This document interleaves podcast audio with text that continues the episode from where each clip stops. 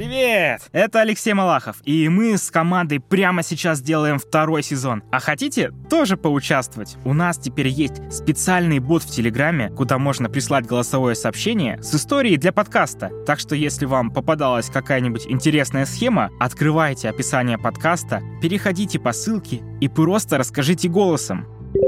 У человека просто прошлое, как в фильме «Поймай меня, если сможешь». То есть у него было несколько фамилий.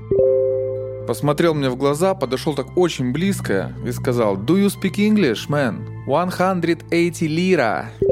Я спрашивал об этом самого этого мошенника, ну и он рассказывал, что с этого всего у него выходит там около миллиона рублей в месяц, что у него там около 40 страниц. Он говорит, что занимается этим около 7 лет, это ничто не банит. Небольшой спойлер. Сейчас мы особенно ищем кейсы с недвижимостью, кражей личных данных в интернете и благотворительностью. Но вообще важна каждая схема. Ну все, я побежал ловить мошенников. Скоро услышимся в новом сезоне.